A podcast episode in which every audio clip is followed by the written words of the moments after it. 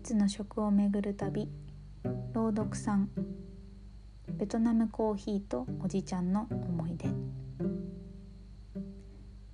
オリーブオイルで焼いたニンニクの香りを嗅ぐと南イタリアを旅した時のニンニクたっぷりのパスタを思い出したり山形の芋煮を食べればほっとしたり西京焼きを食べれば関西人のルームメイトを思い出したり。記憶と味ってすごく強く結びついていると思っています。ある日大久保駅のベトナム料理屋さんに行った時の話です。ランチの最後にベトナムコーヒーを頼むことになりました。ベトナムのコーヒーは深入り豆をフランス式フィルターで抽出し大量の練乳を加えて飲む私たちの想像するコーヒー。とはかなり異なった代物です。お待ちどさまでした。ベトナムの伝統衣装青材に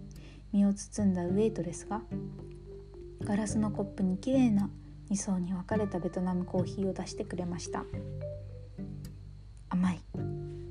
デザートとしても甘すぎるぐらいの練乳の強烈な味との味をかき消すくらい濃いコーヒーの苦みが加わった独特な味はベトナムにいた頃の日々の記憶を私に思い出させました。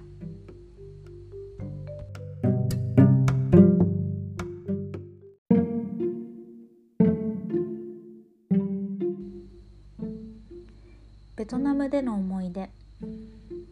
ベトナムに住んでいたのは約7年ほど前。インターン生として働いていた時のことです。ホームステイ先のお家はホーチミン市の中心部から少し離れた場所にあって昔ながらの地元の小さなお店がにぎわっているようなそんな素朴な町でした。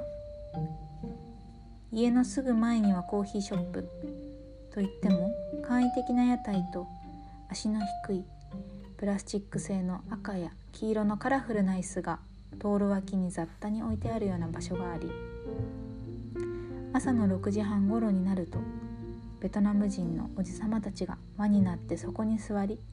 みんなでベトナムコーヒーをすすりながらただひたすらダラダラしている。そんな場所でした。ある日朝いつも食べていたバインミー屋さんバインミーかっこフランスパンに野菜が挟まっている軽食が閉まっていた時ついにそのコーヒー屋さんを訪れることにしたのです。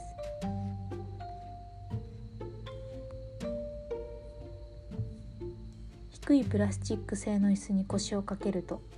コーヒー屋のおばちゃんはちょっと怪げそうに私の顔を見ながらそっとメニューを渡してくれました。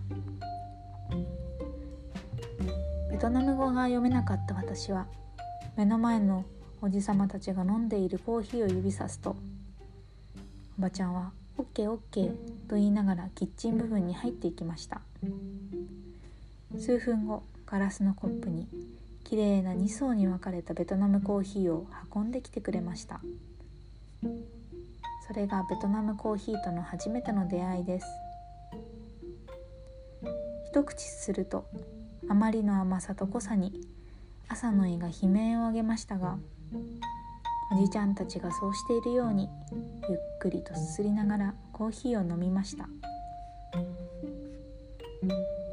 少し後になってベトナム人はチームや家族をとても大切にする傾向があるという新聞記事を読んだ時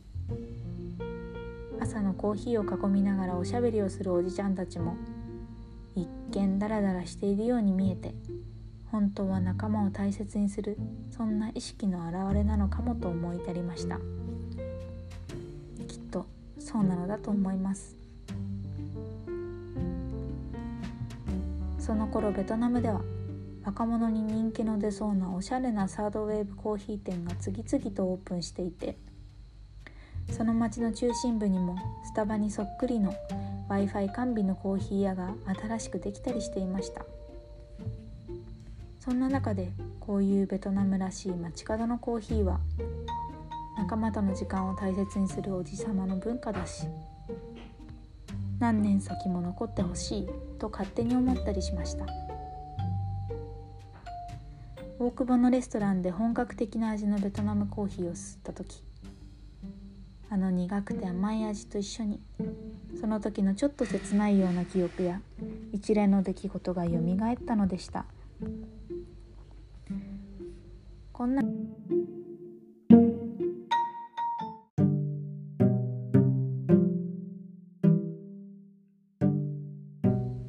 こんな風にその時の記憶と味が結びついて遠く離れた場所や何年も前のことなのにまるで昨日のことかのように感じさせてくれるのも食の不思議な力だなと思います。皆さんもそんな記憶の中の味ありますか？さてコラムはここで終了ですがノートの同じコラムのページの一番最後に美味しくできるベトナムコーヒーの入れ方過去自宅でできる入れ方を、えーと、紹介しているのでよかったらそちらもご覧ください。とポイントとしては、えーと、濃いめのコーヒーをとりあえず作ってでそこに甘い練乳を入れるということで、えーと再現しています。では今日もありがとうございました。